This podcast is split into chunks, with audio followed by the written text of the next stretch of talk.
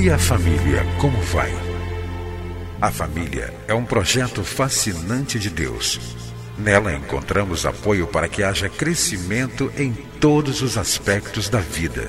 No entanto, para que esse projeto seja bem sucedido, é preciso seguir os padrões do idealizador da família. Na Bíblia, a palavra de Deus, encontramos as diretrizes que vão nos levar a uma vida familiar equilibrada e nela também vamos aprender a defender a família dos ataques que tem sofrido nos últimos dias.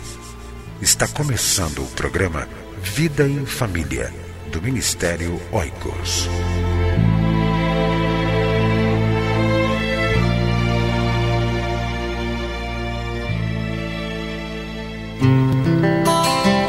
A família na Bíblia. Você conhecerá como Deus ama, protege e ajuda as famílias. 13 estudos bíblicos sobre o lugar da família nas páginas da Bíblia. Adquira para estudo individual ou em grupo. Visite-nos na internet www.cliquefamilia.org.br ou ligue para nós 21 2264 9207. Você vai ouvir agora mais uma mensagem para fortalecer a sua família. Dou graças a Deus por mais uma vez estar com você através do programa Vida em Família, um programa do Ministério Oicos, Ministério Cristão de Apoio à Família. Caso queira nos conhecer, acesse o nosso site www.cliquefamilia.org.br. Estamos estudando sobre os resultados das obras da carne, isso é, as manifestações do pecado em nossa vida pessoal, conjugal e familiar. Sempre lembrando que esses pecados se fazem presentes na vida de uma pessoa quando a mesma não se deixa ser controlada pelo Espírito Santo de Deus, conforme nos diz a palavra de Deus em Gálatas. Temos falado das mazelas, dos prejuízos à pessoa, ao casamento e à vida familiar quando não deixamos Deus dirigir, o Espírito Santo dirigir a nossa vida. Falamos sobre os prejuízos de viver uma vida onde a imoralidade sexual, a libertinagem e a impureza se fazem presentes na vida pessoal, trazendo tremendos prejuízos ao casamento e à própria família e também à igreja. Abordamos também o perigo e os prejuízos de colocar Deus à margem de nossa vida e em nossa família. Somente Deus deve estar entronizado em nosso coração. Quando fazemos isso, estamos impedindo que a idolatria, que é uma manifestação pecaminosa, tenha domínio sobre a nossa vida. No último programa, abordamos o grande desafio de não permitirmos que as drogas entrem em nosso lar. Hoje, quero chamar sua atenção para a quinta manifestação do pecado na vida de uma pessoa que não se submete sua vontade ao controle do Espírito Santo de Deus. Paulo diz que é o ódio.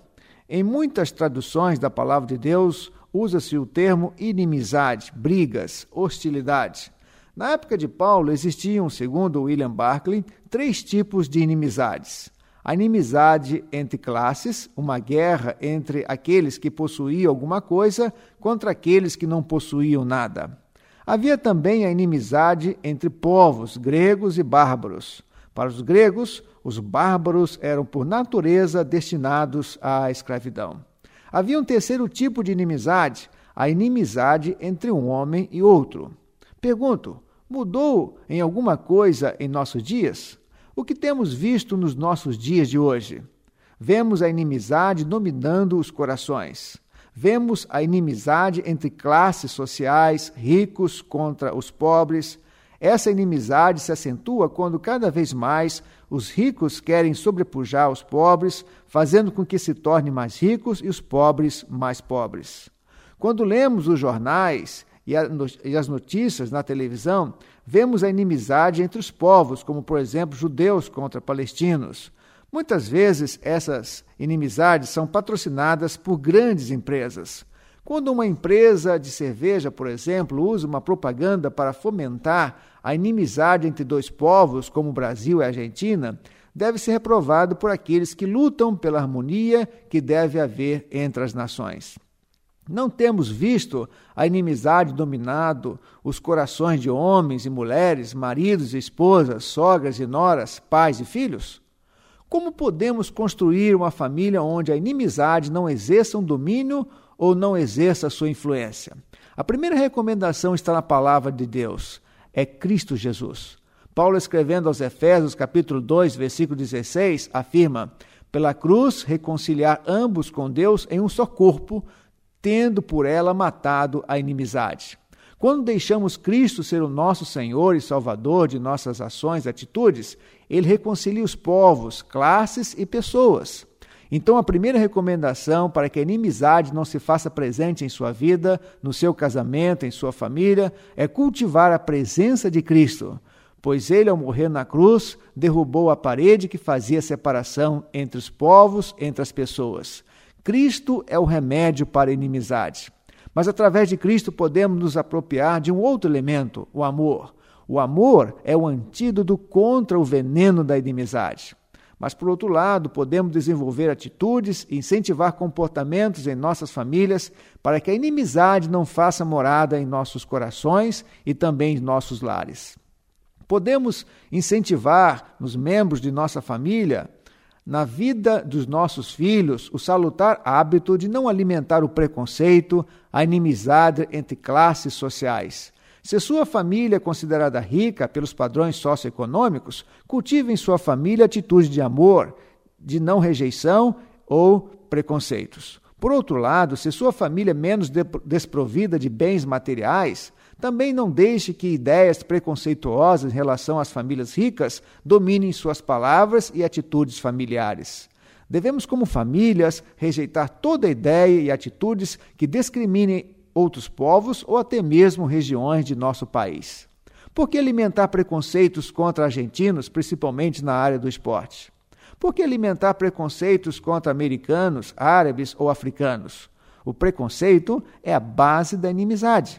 Em nossa família, o ódio, por incrível que pareça, pode se tornar uma triste realidade. Lembre-se da história de Esaú e Jacó, dos irmãos de José?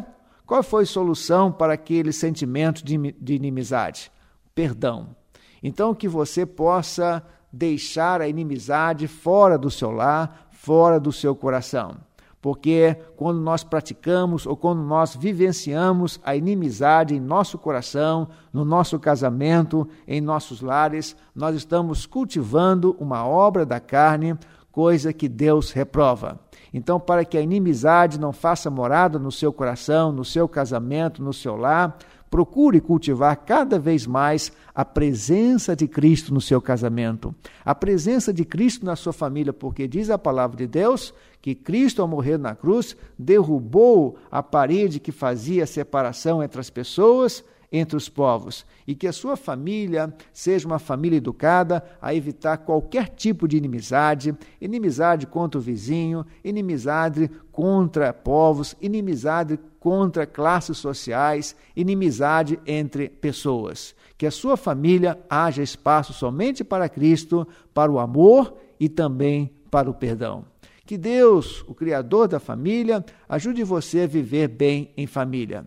Se você tem sido edificado através de nosso ministério, escreva para nós, relatando o que Deus tem falado ao seu coração através do programa Vida em Família e participe do sorteio mensal dos produtos óicos. Escreva para nós compartilhando o que Deus tem falado ao seu coração através do nosso ministério ou através do nosso programa. Escreva para nós, Ministério Oicos, Rua Maris e Barros, 479, Sala 7, Maracanã, Rio de Janeiro, CEP 20270 003 RJ. Repetindo, Ministério Oicos, Rua Marise Barros, 479, Sala 7, bairro Maracanã, Rio de Janeiro, CEP 20270 003. Que Deus, o Criador da família, ajude você a viver bem em família. Entre em contato com o Ministério Oicos, escrevendo para a Rua Marise Barros, 479, Sala 7, Maracanã, Rio de Janeiro. CEP 20.270-003 ou através do nosso site na internet www.cliquefamilia.org.br Que Deus abençoe a sua casa. Esteja conosco na próxima edição de Vida em Família.